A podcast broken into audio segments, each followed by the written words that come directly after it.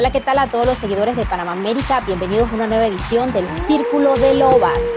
Vamos a estar debatiendo sobre esos temas que deben, se deben conversar en pareja para fomentar la confianza. Bueno, Belis nos va a contar qué especialista nos acompaña hoy.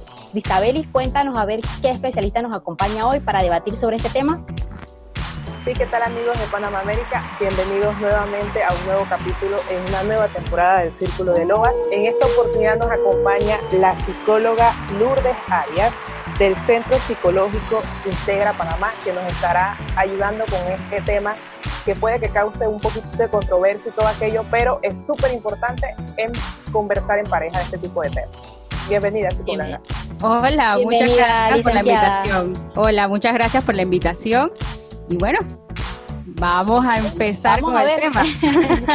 sí, bueno, precisamente eso. ¿Cuáles son esos temas que siempre deben estar, o, la pareja debe estar en constante conversación, que deben estar en constante conversación para evitar polémicas y también para generar confianza entre sí y que la relación sea un poco más duradera, que sea duradera más Cuéntenos. Claro que sí. Bueno, primero que todo tenemos que saber que la comunicación es la base de todo, ¿sí? Toda relación eh, que tenga buena comunicación tiene un camino ganado. Pero toda aquella relación que no tenga una buena comunicación, pues obviamente se va a haber truncado muchas cosas. Eh, recuerdo cuando estaba en la maestría en psicología clínica, una de las materias que dábamos era terapia de pareja y terapia familiar. Y recuerdo que la profesora nos decía que antes de casarnos es importante hacer como una especie de contrato. Y yo decía, pero como una especie de contrato. Y decía la profesora, así mismo como cuando tú firmas un contrato que vas a trabajar, que te dice a qué hora entras, a qué hora sales, cuál es tu hora de almuerzo, cuáles son tus funciones. Así mismo debes hacer cuando te vas a casar. ¿Por qué lo debes hacer? Porque de esa manera tú estás comunicando cuáles son qué es lo que tú como, como, como pareja, como parte o miembro de ese equipo vas a hacer y qué es lo que tú no puedes hacer. Por ejemplo, cosas tan sencillas como que, bueno, a mí no me gusta doblar ropa, por ejemplo. Entonces, puedes tú encargarte de eso. O sea, son temas que vemos todos los días, pero son temas que tenemos que conversar con nuestra pareja. Por eso es importante que como decía la profesora, hagamos un pequeño contrato de lo que vamos a hacer. ¿Qué cosas son negociables para mí? ¿Qué cosas yo puedo tolerar? ¿Qué cosas me gustan? ¿Qué cosas no me gustan? Ok, perfecto. Yo leía por ahí, bueno, que uno de esos temas está el punto de hablar de los asuntos familiares. es una pareja, ya se para el otro, se dice, de repente que yo le cuente, bueno, mira, mi prima, mi mamá, mi abuela, tenemos este problema. ¿Qué tan saludable puede ser? De repente a uno no le cae bien, a uno de los dos no le cae bien la suegra porque de repente dicen que es muy metiche. Entonces, ¿cómo yo le digo a mi pareja? Bueno, dile a tu mamá que le baje unas linecitas ahí porque me estresa o se la pasa metida en mi casa todo el tiempo. Entonces, ¿cómo llegamos a conversar eso sin que se arme un volcán? sin que el volcán haga erupción entre las parejas, porque no le va a gustar que, que, le hable mal de la mamá o de alguien familiar. Claro, bueno, tenemos que tener claro que la pareja pasa por unas etapas. Hay varias etapas. Está, por ejemplo, la primera etapa que es la del enamoramiento, que es cuando están los, fuegos artificiales, donde están las salidas, que todo es bonito, donde la oxitocina, que es un neurotransmisor encargado del vínculo, pues comenzamos a generarlo. Esta es la primera etapa, la etapa del enamoramiento. Luego viene la segunda etapa, que es la etapa del desprendimiento. ¿Y a qué se refiere lo que es la etapa del desprendimiento? Que es esa etapa en donde yo tengo que desprenderme de la familia que tenía antes, de mi familia, mamá, papá, hermanos, por la familia que estoy haciendo en este momento. Esa es una etapa en donde muchas veces se ven los conflictos. ¿Por qué? Porque luego de esa etapa viene entonces ya la vida en pareja. Eh, eh, propiamente dicha. Entonces, si yo no tengo esa etapa del desprendimiento, es ahí en donde empiezan los conflictos a darse. Es muy importante el tema que trajo la licenciada Fanny, porque esos son temas que hay que tenerlos claros en toda relación de pareja. Son temas que pueden causar eh, eh, situaciones muy delicadas entre los miembros de las parejas. Ok, en este caso, como, como dice mi compañera, el tema de, bueno, no, a alguno no le cae bien su suegra por X o Y motivo, pero también hay casos de que la pareja se lleva bien, pero en este caso serían sus familiares los que no se llevan bien. En este caso, ¿cómo eh, tratar este tema entre parejas que quedan prácticamente envueltos en el conflicto entre sus familias? Claro, claro. hay algo que se llama límites claves de todas relaciones sanas. ¿Y a qué se refieren los límites? El poder poner esos límites, porque el hecho de, tener una vida en pareja es el poder siempre dar o, o, trabajar en beneficio a esa relación. Las parejas son un equipo, ¿sí? Que trabajan por un objetivo mutuo. Si uno de los miembros de la pareja no trabaja ese objetivo mutuo, entonces definitivamente pues se va a ir desquebrajando esa relación. Y es por eso que es importante poder siempre conversar y poner límites claros. El hecho de que seamos parejas no quiere decir que uno vaya a imponer más que el otro, porque es ahí donde se, se da un desbalance. Siempre debe haber un balance en toda relación de pareja. Y bueno, lo que les decía, los límites y la comunicación es muy importante, muy importante. Exponer siempre los puntos de vista de cada uno, o sea, qué me molesta, qué no me molesta, qué me gusta, qué no me gusta. Eso es importante también, porque puede ser que yo tenga una percepción completamente distinta a la cual tiene mi esposo y él tenga otra percepción. ¿Sí? Y todo eso va haciendo que si no se comunica de manera asertiva, de manera adecuada, en el momento preciso, todo eso va a ir quizás primero sintamos emociones, ya después esas emociones se van a convertir en sentimientos, esos sentimientos pueden ser sentimientos, vamos a decir, no sentimientos agradables, como por ejemplo el resentimiento, ¿no? Entonces todo eso va a afectar toda relación de pareja. Ok, también hay otro temita muy importante que, yo leía, que se debe de conversar constantemente en pareja, es el tema del dinero, que también puede causar roncha en muchos casos, ¿no? Eh, entonces, ¿quién nos puede decir al respecto qué recomendaciones nos puede dar sobre esto? Si yo quiero comprar algo, pero tenemos obviamente gastos en común y él me dice que no, que no compres, o yo le digo que no, al inverso, o sea, ¿cómo llegamos a un consenso en ese tema? Que de verdad, como le comentaba, causa mucha roncha y no solo en pareja, sino en general. El dinero causa muchos conflictos. Bastante conflicto. De hecho, el dinero es como lo que más enemigos nos trae. El dinero, la política y la religión. A ver, Exactamente. es muy importante poder tener, vuelvo y les repito, los puntos claros. O sea, ¿qué, qué, qué metas tenemos en común? ¿Cuáles son las prioridades que tenemos en este momento y cuáles no son prioridades? Y de ahí pues entra todo lo que es la parte de la comunicación en pareja, o sea, que para mí es importante dentro de esta relación y que para mí no es importante dentro de esta relación, porque si definitivamente tengo que pagar la colegiatura de mi hijo, pero yo quiero comprarme una cartera, pues estamos hablando de que de que definitivamente pues no es algo que lo necesite inmediatamente. Entonces yo sí, en ese momento sí vuelvo y les repito, importante la comunicación y desde el inicio tratar de poner todos los puntos claros con las parejas, o sea, hablar, hablar. Las parejas no tendemos a hablar. Qué triste es ver una pareja que cuando llega a consulta le preguntemos, a ver, ¿y cuál es el color favorito de su esposa? Eh, yo creo que era el turquesa, y dice la esposa, no, el rosado. Entonces, es triste, o sea, pensamos que son temas que no son importantes, pero sí son importantes. Partimos desde lo básico, desde lo esencial. Conócete todos los días, nosotros nos despertamos de una manera y nos dormimos con un aprendizaje distinto. Todos los días vamos llenando nuestra maleta de nuevos conocimientos, de nuevas herramientas y todos los días es una oportunidad nueva para conocer a esa pareja, para darnos el tiempo de compartir. Pasa muy frecuentemente, licenciadas, también, de que cuando vienen los hijos, las mamás nos volcamos a nuestros hijos y dejamos de un lado a nuestra pareja. Es importante saber que todo toda madre, todo padre es la base de esa familia. Si nuestra relación de pareja está bien, tenemos buena comunicación, los niños van a crecer en un ambiente sano.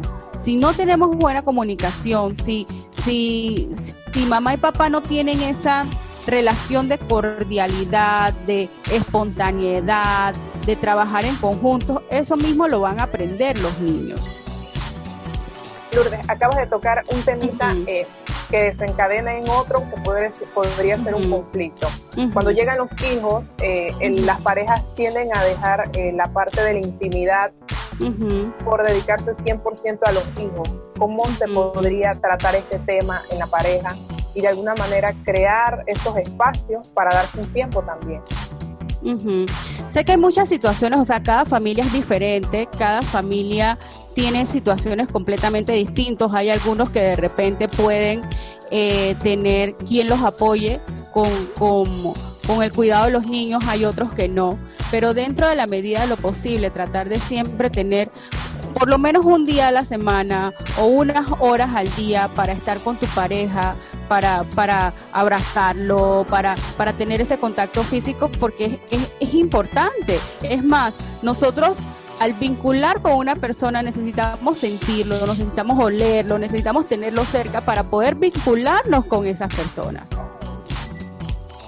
Ok, perfecto. Siguiendo por esa línea que usted mencionaba, eh, algo que me llamó la atención porque también me lo comentaban en estos días, eh, el tema de que tenemos un, tiene un hijo la pareja, llegan los hijos, la, la, mamá por lo general es vista como la que los atiende 100% y va dejando de lado esa, o deja las cosas que de repente hacía antes a su pareja, que le hacía le, lo trataba con cariñito, llegaba a la casa, lo atendía más. Hay un tema aquí también que no es tan parecido al dinero, pero también es importante el tema de pareja, que es la, el tema de la sexualidad que muchos dicen, bueno, ay, no, a mí no me gusta tal cosa que él no me hace o ella no hace. Entonces tampoco hablan, ahí primaría nuevamente, como usted lo mencionaba, la comunicación. Pero ¿cómo abordo yo a mi pareja para decirle, mira, porque de repente también es un tema muy sensible, que si es ella o él y dice, oye, pero si no te gusta lo que yo te estoy haciendo, de repente no lo dicen de buena manera. ¿Cómo abordar ese tema? De repente pueden llegar incluso a, hablar y buscar un especialista, en todo caso, si sería muy grave. Usted nos cuenta sobre eso,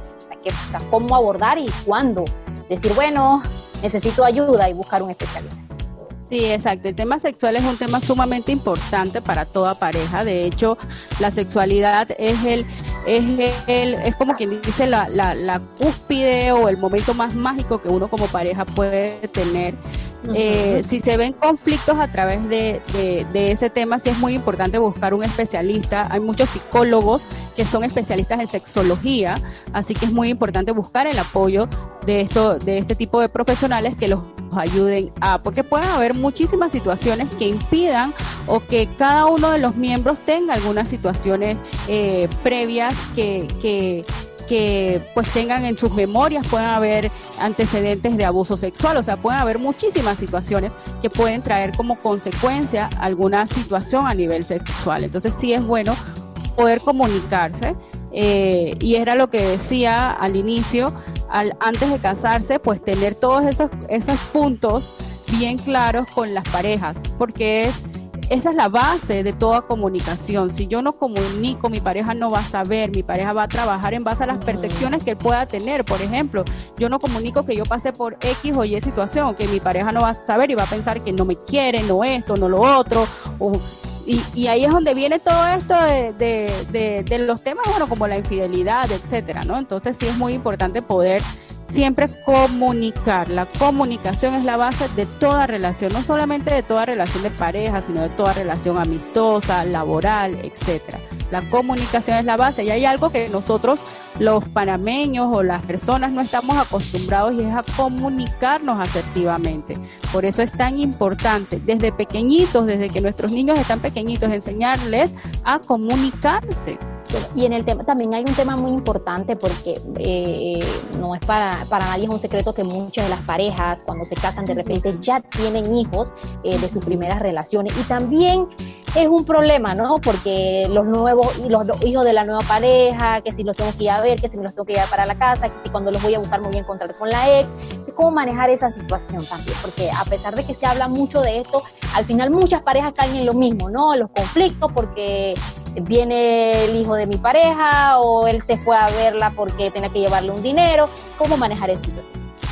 Esa situación es bien complicada y de hecho sí trae muchos conflictos, sí, sí trae muchos conflictos y, y es un motivo de consulta muy, muy frecuente para quienes trabajamos con niños eh, porque muchas veces llevan al niño a consulta y dicen, no, este niño es agresivo, este niño es esto, este niño es lo otro, y cuando vamos escarbando un poquito vemos que papá o mamá se volvieron a casar, entonces que la relación con ese con esa madrastra o ese padrastro pues, no es buena.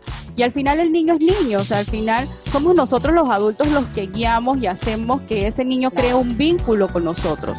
Eh, para mí lo más importante es mantener la estabilidad del niño, eh, y tenemos que tener claro que si nos vamos a, relacionar con una persona que tiene un niño, pues es importante también ganarnos a ese niño, también darles esa confianza, porque al final ese niño va a ser parte de nuestra familia, ¿sí? De la familia que esta persona eh, está, eh, va a plantear o va a hacer. Entonces sí es muy importante eh, poder trabajar en ello y siempre, siempre comunicar comunicar, cómo yo quiero que tú trates a mi hijo, cómo me gustaría que tú hicieras, qué papel juegas tú en la vida de mi hijo. Y la otra persona también, empoderarse de su rol, porque muchas personas se quedan de que sí, soy el padrastro, soy la madrastra. No, pero en, en, el momento que estás en casa, en el momento que entraste a la vida de ese niño, eres una persona significativa para él, puedes, puedes ser un guía para él.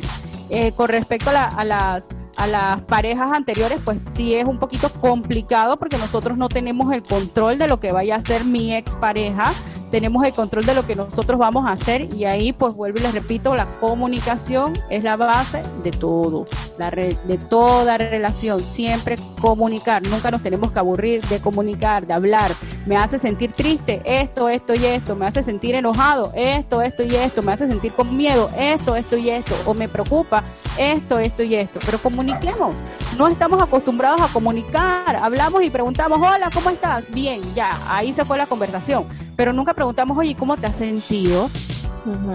Para que la otra persona pueda decirnos, oye, ¿sabes que yo me he sentido triste?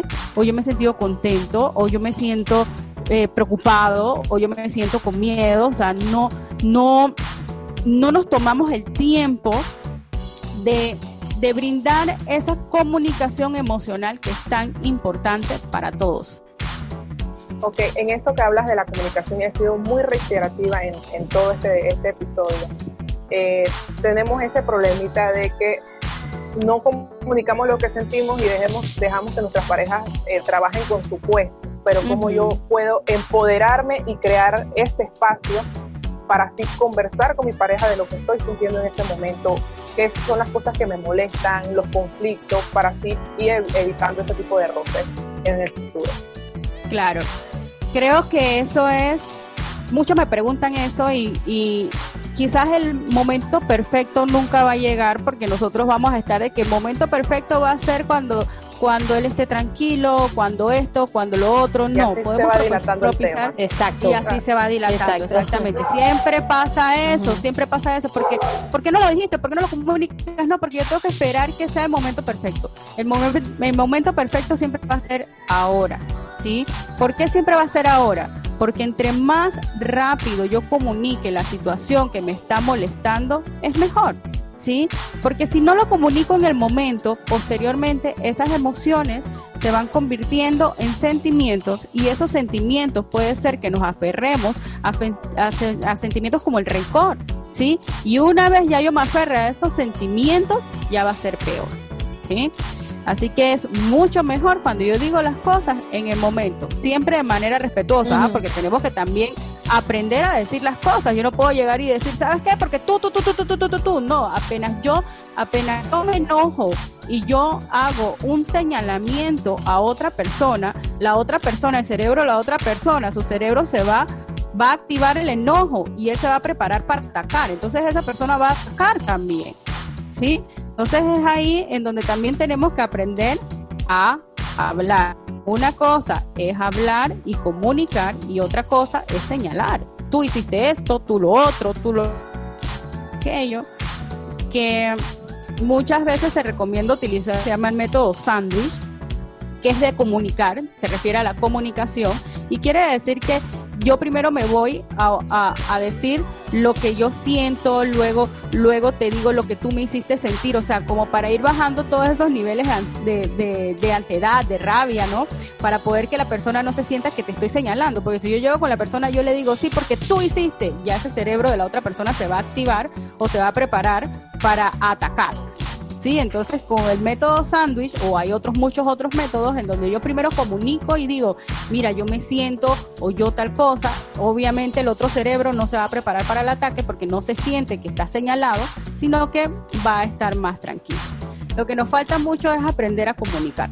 Eso nos falta mucho. Los panameños somos muy intolerantes, no estamos, no estamos practicando la tolerancia y lo vemos todos los días en el tranque, en los trabajos, en la fila del supermercado, o sea, lo vemos todos los días. No estamos, no hemos aprendido a ser tolerantes. Y esas son unas de las habilidades blandas que tenemos que enseñarle a nuestros niños desde pequeños, porque cuando nosotros cuando nosotros estamos pequeños es como decir la práctica de lo que vamos a hacer en nuestra vida adulta. Si nosotros no los enseñamos desde pequeñitos va a ser muy difícil, no va a ser imposible, pero va a ser muy difícil que más adelante podamos aprenderlo. Entonces, practiquemos la tolerancia, practiquemos también que podemos fracasar, que podemos perder, que nos podemos aburrir, bien, para que cuando estemos adultos seamos más tolerantes a las distintas situaciones que nos presenta la vida. ¿sí? En conclusión, queridos amigos de, de Panamá América, es importante trabajar en pareja en el tema de la comunicación, porque esta es una herramienta de prevención y solución de conflictos y las relaciones de pareja no escapan de esta realidad. Entonces es bien importante eh, establecer estos límites dentro de la relación, en qué temas estamos dispuestos a ceder, en cuáles no, y sobre todo trabajar reitero, en el tema de la comunicación, porque eso va a hacer que a medida que avance la relación y vaya evolucionando, se eviten esos conflictos y esos futuros roces.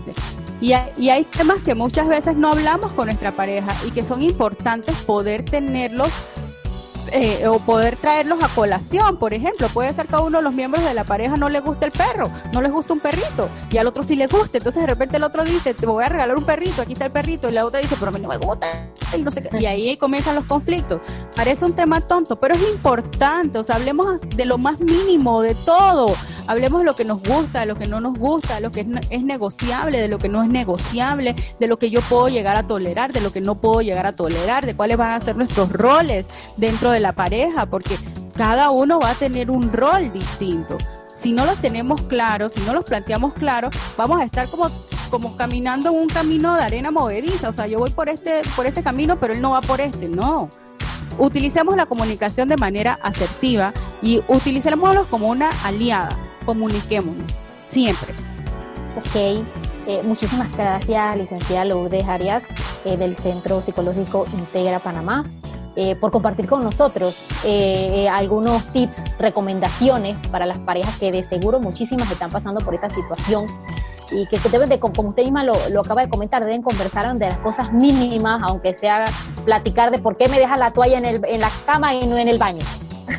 Te lo repito mil veces, pero lo dejas en la, lo sigues dejando en la cama. Entonces, buscar esa manera de comunicarnos correctamente, ser muy tolerantes, ¿no? Porque si lo hacemos de una manera errada, lo que vamos es a seguir con el conflicto o a generar un conflicto. Exactamente. Ok, licenciada, muchísimas gracias nuevamente. Y bueno, los invitamos a que escuchen el Círculo de Lobas todos los miércoles en www.panamamerica.com.pa.